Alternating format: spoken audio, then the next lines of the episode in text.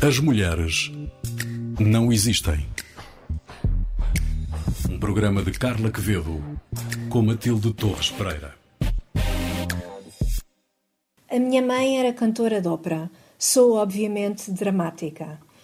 Sejam bem-vindos a mais um episódio de As Mulheres Não Existem. O meu nome é Carla Quevedo e está comigo, como sempre, a Matilde Torres Pereira. Olá, Matilde. Olá, Carla. Olá. Daqui a pouco vai juntar-se a nós a solista Ana Paula Russo, com quem falaremos sobre estereótipos na ópera, eh, sobre o que é essencial numa cantora lírica e outros temas. Assim, tínhamos tempo para explorar tudo o que temos a falar com a Ana Paula Russo. Mas antes, Matilde, começámos com uma frase de Mariah Carey.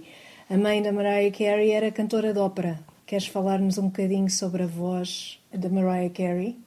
É uma voz particular e fico com esta curiosidade de um dia perguntarmos a alguém, alguma geneticista que venha ao nosso programa, se, se isso é alguma coisa, se é uma coisa que passa de mãe para filha.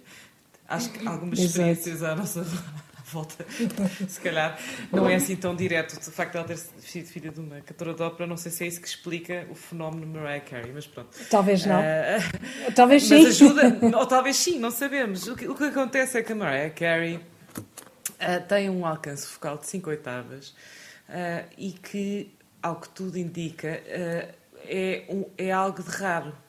E é algo de raro e também tem a ver com uma condição, uma condição física, que tem, tem alguns nódulos e aprendeu a cantar sobre ou à volta desses nódulos de, das cordas vocais. Eu, eu, nem sei.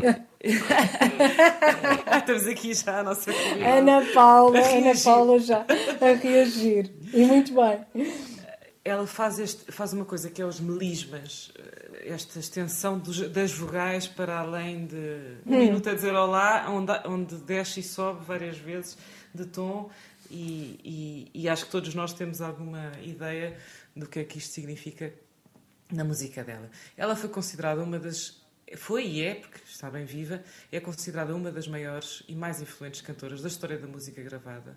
Ela influenciou variedíssimos artistas de variedíssimos géneros musicais, foi uma das primeiras artistas a popularizar o hip hop, eh, foi das primeiras artistas a trazer a prática dos remixes para a música pop.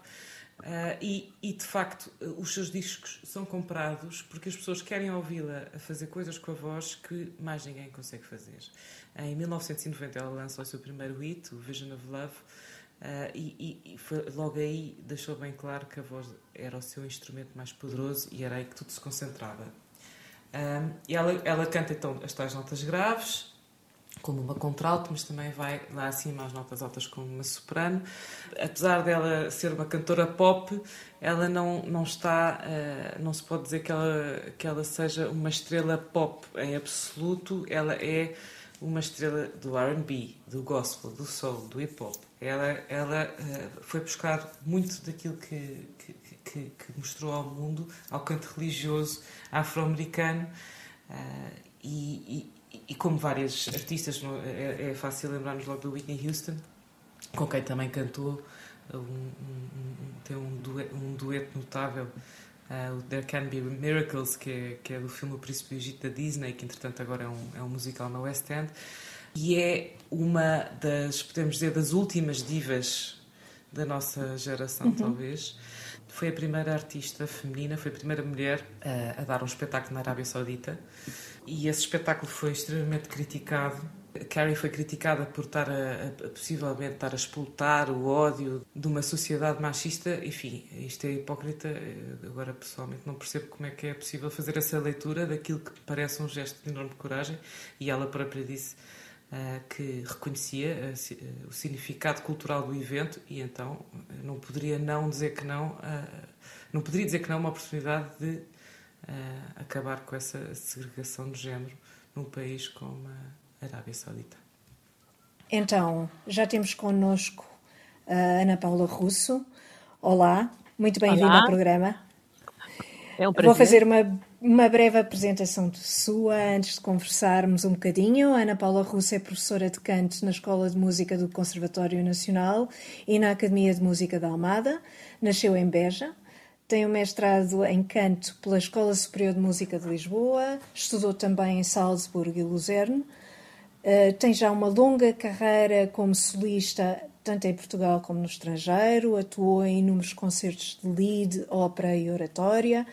Foi laureada em diversos concursos de canto, nacionais e internacionais.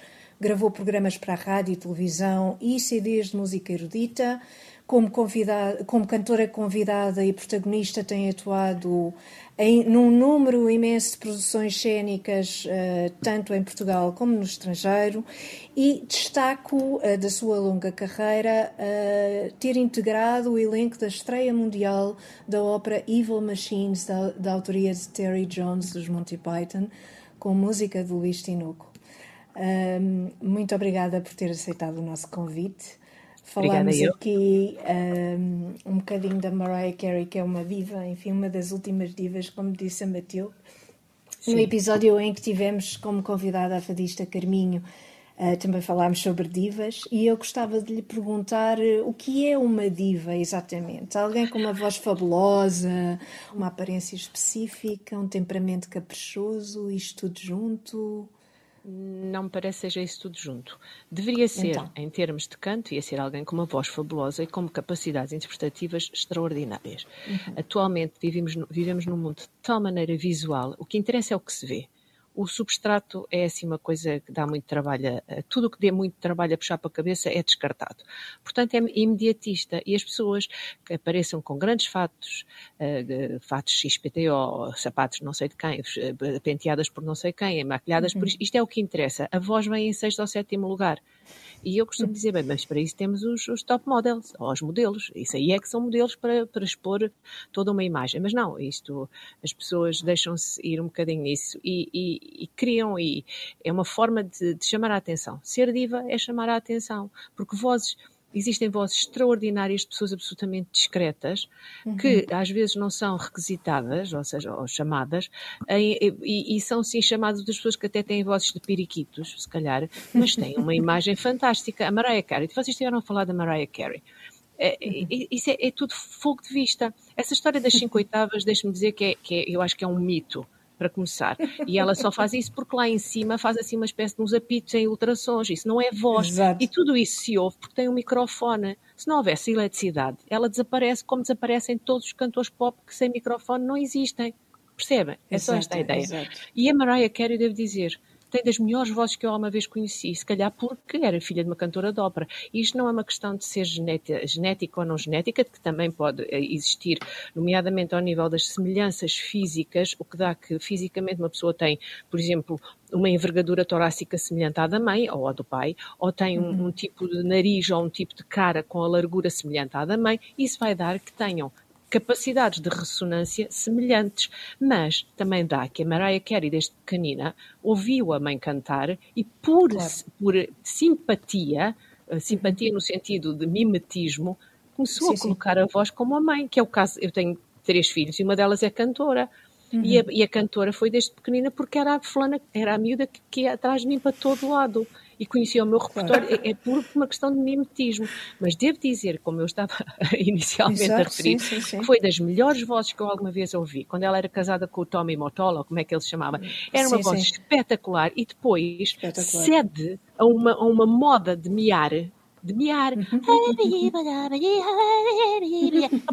que eu não percebo porque é que ela faz isso quando tem uma das melhores vozes da, da pop mas eh, pelos vistos miar é mais rentável, olha, paciência. Portanto, eu estas coisas eh, tiram-me do sério porque realmente não consigo compreender. E depois são um eh, número de diva, ou seja, isso do diva é engraçadíssimo para quando nós os vemos na televisão, ou numas revistas, ou assim ao longe. Agora imagino que é estar no supermercado e ter uma fulana armada em diva ao lado, ou estar na consulta de dentista, é uma lamparina logo para o lado, como se ninguém tem paciência para viver com uma pessoa assim. Pronto, Provavelmente nem sequer a própria. Pois, óbvio, e são, eu acho que as pessoas criam essas personagens, não é de sobrevivência, mas é, é uma espécie de uma imagem de marca. E depois na vida real, quando têm que comer e cozinhar e se calhar até varrer, imagine-se, uhum. são pessoas normais como as outras. Quase de certeza. Até a Rainha de Inglaterra tem que fazer todas as coisas que nós fazemos, senão não fica viva. Acho eu. Claro. então vamos falar de uma diva ficcional. Com certeza, então. Ana Paula Risso já ouviu falar na Bianca Castafiore, personagem do, sim, do sim. Tintim. é, é uma personagem que é um, é um estereótipo da cantora de ópera que, é que, que, que, parte copos com a sua voz, não é? Isso é, é mito, mas tudo bem. mas este Ana Paula já acha um bocado mais graça do que o da Mariah Carey. Não, eu acho, não, eu devo dizer, e, e vou dizer, eu admiro imenso a Mariah Carey, o dueto dela no Príncipe Brigitte com a Whitney Houston é, é das coisas mais bonitas que eu alguma vez vi, uhum. é absolutamente encantatório. Mas o que eu estou a dizer é que ela tem, ela tem realmente uma grande voz e depois agora neste momento já não sei, de tanto a mascarar, por exemplo, agora, aquelas vozes superadas. Uhum. Pois, porque isso pois. acabam por criar nódulos. É impossível uma claro. pessoa com nódulos ter 5 oitavas de extensão. Não, isso é um maior pesadelo de um Exato. cantor.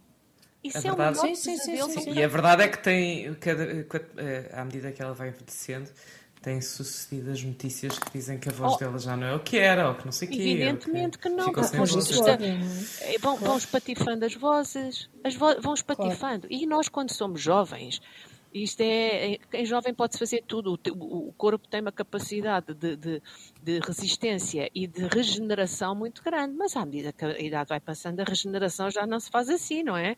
A certa claro. altura a coisa colapsa mesmo. Mas voltando, a, voltando à Casta Fiore, quais é que são os estereótipos mais associados às cantoras de ópera, cantoras líricas? E, e será que eles ainda permanecem? um dos grandes estereótipos, estereótipos, é que são gordas. uh, é preciso ser gorda. Eu, quer dizer, eu, presentemente, se vocês forem ver as cantoras de ópera, temos aí gente giríssima, muito uhum. elegante, quer dizer, autênticos modelos, tanto que são usados em, em marcas de publicidade de luxo, por exemplo, Uh, de Chopin, uh, de, de, sei lá, de relógios de, com, com joias e tal, essas coisas assim, todas muito bem vestidas, sempre de, de alta costura, uma coisa assim, tipo, intocáveis, muito, num mundo, uh, um mundo quase onírico, fiérico, como é a ópera também.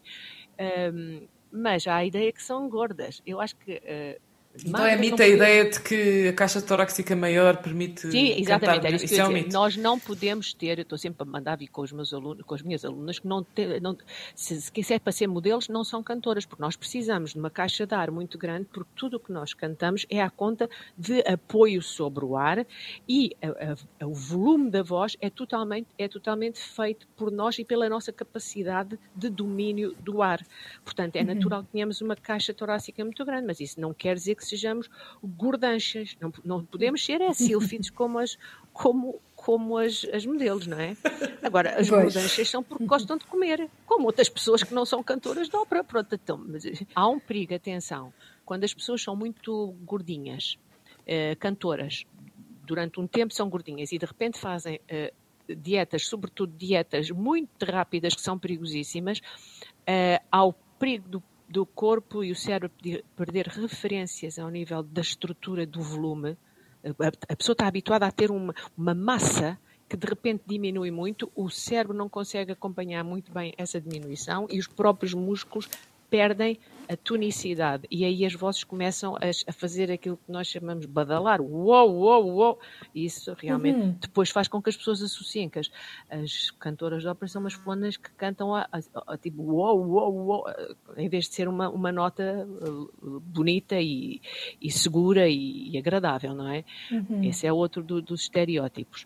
Uh, e eu acho muita piada porque a, a Bianca Castafiore está sistematicamente a cantar ah, je ris de me voir si belle dans ce miroir, ou seja, ai, eu ve, uh, rio de me ver tão bela neste espelho, que na verdade é uma área muito gira, que é a área das joias de uma ópera chamada Fausto, de um compositor francês do século XIX, Gounod, e realmente a imagem de marca dela é essa área, que é Ah, je ris de me voir si belle dans ce miroir, na banda desenhada a, a cantar essa, a cantar isso e essa área. E depois, a história de partir copos há a hipótese disso acontecer e não é preciso ser com vozes, mas é quando nem é preciso ser às vezes as notas mais agudas, mais agudas do mundo.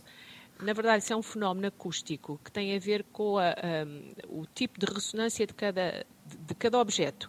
E se é um objeto que, que, cuja, cuja frequência de ressonância entra em conjunção com a frequência da nota que, que o cantor ou a cantora estão a cantar, é, é, costuma ser notas mais agudas, por isso é que nós dizemos as cantoras, eles começam a vibrar em consonância com a frequência da nota que a cantora está a dar. Não quer dizer que tenha que ser uma nota extrema, extremamente aguda. Basta uhum. entrar em, em, consonância com o mesmo tipo de frequência de, de, de vibração do, do, do, instru do, instrumento ou, da, ou, ou da, do objeto para acontecer esse fenómeno de vibração. Como é que se começa a cantar ópera? O meu pai, o meu pai era, era cantor, mas era de uma jazz band nos anos 40, 50. Uhum. Meu pai já me te... eu quando nasci meu pai já era velhote, meu pai já se fosse vivo teria 98 anos. Portanto, ele uhum. teve uma jazz band muito famosa na, na, nos anos 40, 50 uh, e eu quando nasci ele ainda tinha uh, uma jazz band. Ele era cantor e baterista. E eu cantei, uh, cantei, cresci sempre com os sons e as músicas que, que ele me, ensina, me ensinava, que eu ouvia cantar, está a ver, outro mimetismo. Portanto, eu tenho um, uma série de uhum. repertório dentro de mim que não tem nada a ver com música clássica, tem a ver uhum. com, com música ligeira, com fados, passo dobros, tudo o que queira imaginar, eu sei isso tudo. A minha vida cantei sempre. E diziam que eu tinha uma, uma belíssima voz toda a família do meu pai tem esse, esse, tipo de vozes muito sonoras. E uma vez, por acaso, a minha, a minha prima mais velha, que, que, gostaria muito de ter sido cantora, mas nunca teve essa oportunidade, porque tem mais, é muito mais velha, é a minha prima mais velha, tem mais de 20 anos que eu. Uh, no Alentejo, em Beja, não, onde nós somos, não, não teve essa oportunidade, transferiu para mim as, uh, os sonhos dela e inscreveu-me como prova para fazer prova para o coro Gulbenkian, que eu nem sequer sabia o que, é que era o coro Gulbenkian. Eu fui para lhe fazer a vontade. E para grande surpresa das pessoas, eu cantei e fiquei ou ficaram a olhar para mim, pegaram em mim. O Michel Corbeau, grande, grande maestro uhum. do Coro Gulbenkian, pediu a quem tomasse conta de mim para começar a, a ter aulas de formação musical, uh, aulas de, de, canto, de, enfim, de prática que eu não tinha. E eu, quando entro para o conservatório, rapidamente, eu fiz o curso todo em três anos, um curso que era de seis anos. Eu fiz em metade do tempo, eu, eu muito facilmente apanhava aquilo. E, e depois, parece tinha uma voz um bocado diferente do habitual e começo, comecei a fazer coisas, logo a ser convidada. Uh, e a primeira ópera que fiz foi hum. em 84, 85, ou seja, eu era uma miúda. Eu estava em, em Línguas e Línguas e culturas modernas, exato. Em inglês e alemão. Sim, sim. E abandonei o, o, curso e mudei de agulha e fui para a música e tirei, pronto, especializei-me em música. E anos depois pensei assim, então, mas eu fiquei com um curso pendurado. Não fiquei nada, voltei para a Faculdade de Letras e acabei o curso de, de, de inglês-alemão. Exato. Pronto, e foi, e foi assim. E depois fui, fui, comecei a dar aulas e, e, tudo, as coisas vêm umas atrás das outras. E foi assim claro. Quer dizer, a formação em, em inglês e alemão, sabia alemão e, portanto, Sim. Já, já ah, eu é sabia diferente. Muitas, mas eu sabia muito mais línguas. Sabia Mas eu, eu deduzo que, que a maioria das. Se calhar deduzo mal que a maioria das cantoras não saiba alemão, italiano, inglês, não, francês, não, não. quer dizer, todas as línguas, não é? Todas Pronto. as línguas, e nunca como podemos. É que... Não claro, podemos, e como é que se interpreta? A minha, a minha perplexidade é, é mais é uma pergunta, mas também uhum. sempre me questionei como é que se interpreta uma lead, por exemplo, se não se souber alemão, se não se souber o que é que se está é a cantar, eu acho, eu ou, o que é que conta? O, conta? o que conta é a música? eu falo e, e, escrevo em seis línguas porque eu estudei, mesmo antes de, de estar na, na, na, na, música, eu já tinha o, fiz o curso de italiano, fiz o curso de alemão, de inglês, falo espanhol por família, falo francês muito bem e, e português, obviamente. Portanto, eu movo-me nestas línguas. Pois. E, muito sinceramente, nunca cantei em russo porque eu faz-me confusão eu, eu, olhar para uhum. aquilo e não perceber nada do que estou a, a dizer. Mesmo uhum. que faça a transliteração, eu, eu, não, eu, eu preciso perceber exata, uh, como é que eu dizer, de sentir a palavra que estou a cantar. Porque, pois. sobretudo no lead, no lead ou na, na uhum. canção, os, os, os compositores deram-se ao trabalho de escolher aquele texto e sobre aquele texto, aquele texto inspirou-os para criar aquele, aquela música. Portanto, há canções alemãs que são musicadas, o mesmo texto existe musicado por vários compositores.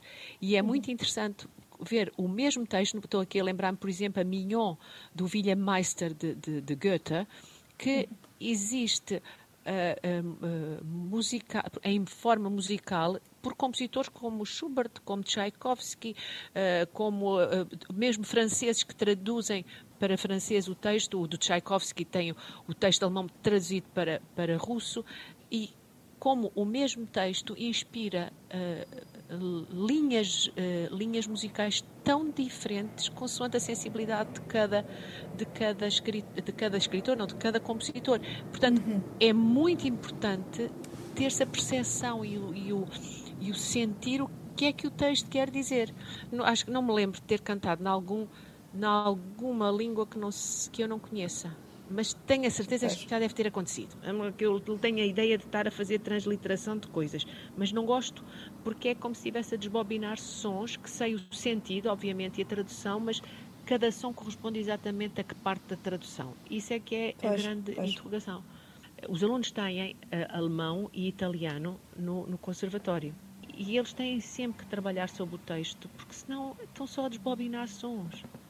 Então, para isso, pomos um piano a desbobinar sons porque a grande diferença entre a voz e os, todos os outros instrumentos Tem de haver uma é que nós não? É? temos texto, não é? E eles pois. não.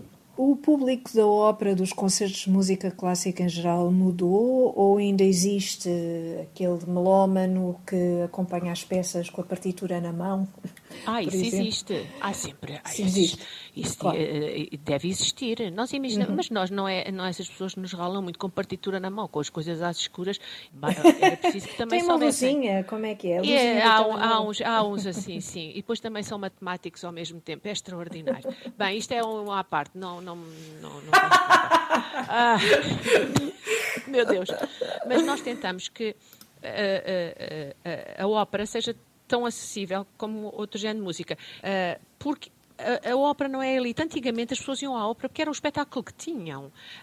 Aquilo que nós hoje consideramos música, música de câmara, XPTO, que as pessoas acham tudo uma, uma elite, eram as músicas Uh, uh, modernas ou as músicas ligeiras da época, mas que, como não tinham rádio ou televisão ou outros meios, eh, tinham que ser executadas nos salões das pessoas que convidavam os seus amigos e conhecidos e davam grandes festas. E depois uma, as meninas e os meninos cantavam, outros tocavam. Era a forma de fazerem música, era a música que eles conheciam. O John Dowland, na música antiga, que é uma coisa de um refinamento atroz pelos vistos agora, mas era o John Dowland, era o que cantava o merceeiro ou o sapateiro, eram as canções de, daquela época. Uhum. Eu, eu, digo sempre, daqui a 100 anos eu já não me admirava que, que houvesse assim uma diva junto a um piano, se houver esta forma, a cantar Sai, sai da minha vida, com um ar assim completamente uh, uh, erudito, percebe? Porque é, é, é, se a gente for recuar ao contexto, é isto que, que acontecia. As pessoas, uhum. é que eu acho que uh, criaram, não sei quem, houve alguém que disse, ó, oh, ópera é só para elites. E as pessoas Está bem, então a ópera é só para elites e auto-excluem-se, porque não, uhum. é, não é a ópera que os, os exclui. Até tem coisas tão apalhaçadas, coisas tão divertidas, era agora cá Sim, armada claro. ao pingareiro. As pessoas é que gostam muito de sentir que são diferentes e especiais. É uma, é uma questão de é. irem ao psicólogo, por exemplo. Exatamente. E com esse conselho terminamos esta nossa conversa. Não, Muito obrigada. Vão ao psicólogo, mas vão à ópera também. ah, sim. Exatamente, exato, aos dois sítios. Uh, muito obrigada, Ana Paula Russo. Obrigada, uh, eu. Se pesquisarem nos vídeos do Google, vão descobrir atuações maravilhosas da Ana Paula Russo. Eu destaco uma em particular, que é uma interpretação à capela do I Feel Pretty, um tema do, do musical West Side Story, que foi escrito pelo Steven Sondheim e que se encontra na página de Facebook do Museu Nacional da Música. Muito obrigada, Ana Paula. Matilde, obrigada. vamos às sugestões. Trazes um livro, certo? É um livro que saiu agora da Filipa Launes Vicente, uma investigadora portuguesa e que escreveu o livro A Arte Sem História, Mulheres e Cultura Artística, séculos XVI a XX. E por isso recomendo, quer dizer, acho que é bastante explicativo o título. Faz aqui uma recepção muito interessante de de também artistas portuguesas. Uh, e por isso é, é, a minha recomendação desta, desta semana: Arte sem História. E Carla, tu traz-nos uma música do Zaba. Deixa lá ver se eu consigo perceber. Não, é um CD, por acaso é um CD já antigo, foi lançado em 2006. Ah, é da mezzo-soprano sueca Anne-Sophie von Otter e na altura surpreendeu-nos porque uh, fez uma recolha de covers dos temas do, do Zaba, de alguns temas do Zaba, eu acho, acho o CD fantástico, chama-se Let the Music Speak e há um tema que gosto particularmente que, é, que se chama The Day Before You Came, que é uma versão especialmente feliz do tema e por isso recomendo que o ouçam, deve estar todo no Spotify. É uma probabilidade. Uh, e com isto fechamos mais um episódio de As Mulheres Não Existem que é um programa da autoria de Carla Quevedo, com a apresentação de Carla Quevedo e Matilde Torres Pereira e edição de Maria Saimelo. Todos os episódios estão disponíveis na RTP Play, no Spotify e também no iTunes. Se quiser enviar os seus comentários e sugestões, poderá fazê-lo, são sempre muito bem-vindos, através do e-mail asmulheresnãoexistem.rtp.pt, tudo sem acentos. O apoio técnico desta emissão foi de Diogo Axel. Até ao próximo As Mulheres Não Existem, um programa sobre mulheres para ouvintes de todos os géneros. As mulheres não existem.